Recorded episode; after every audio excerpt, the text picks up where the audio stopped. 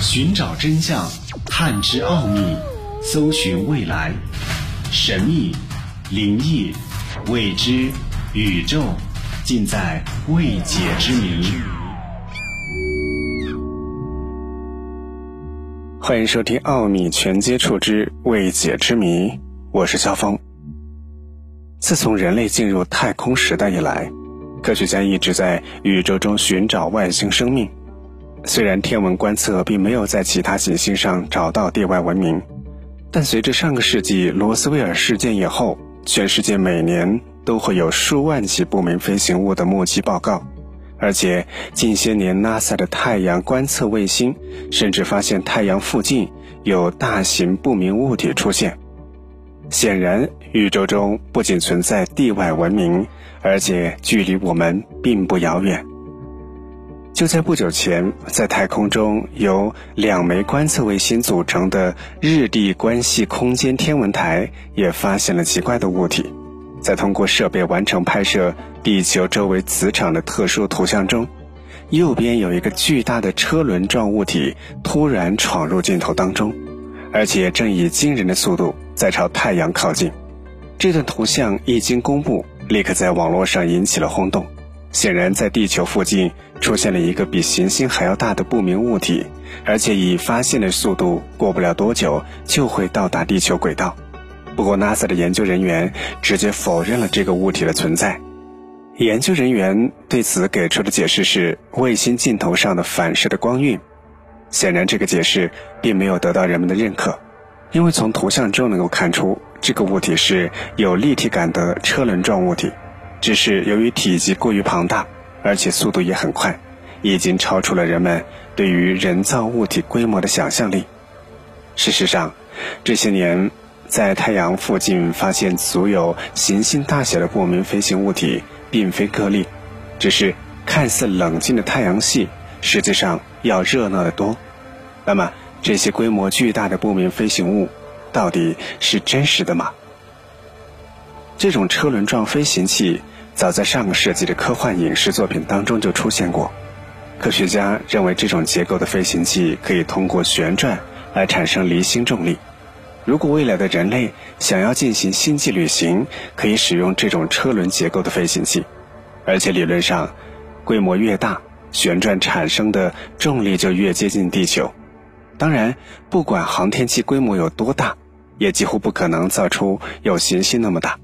只是这些年，NASA 在太阳系发现的许多巨型不明飞行物，就完全超出了人类的想象。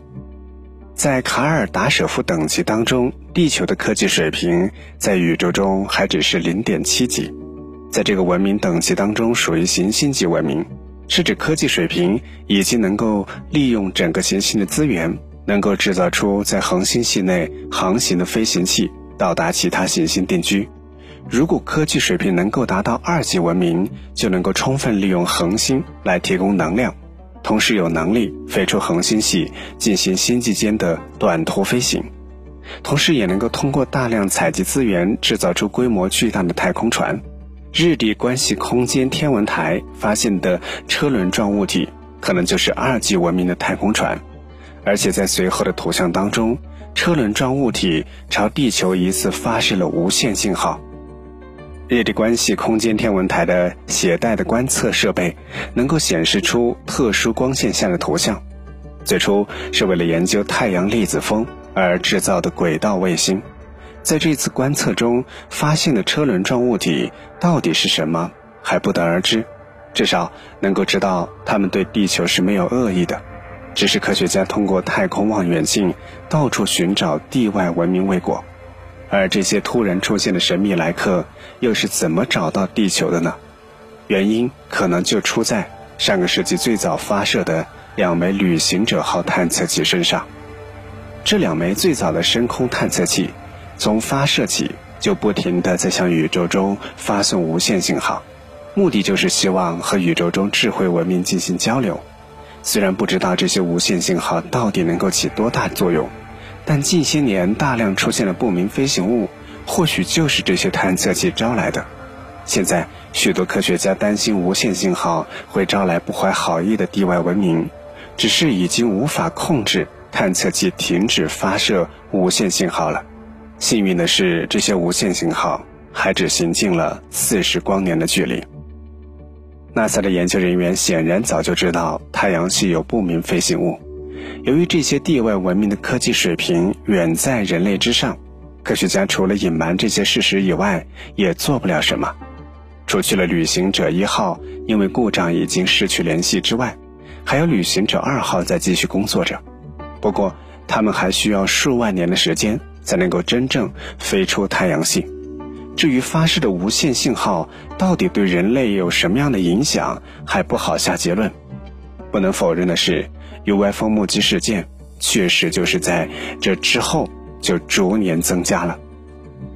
那么，你认为这一次发现的巨大的车轮状物体，只是像 NASA 所说的镜头上的反光吗？还是真的来自太阳系的飞行器呢？奥秘全接触之未解之谜。想收听更多的节目录音，欢迎关注微信公众号“爱电台”的全拼。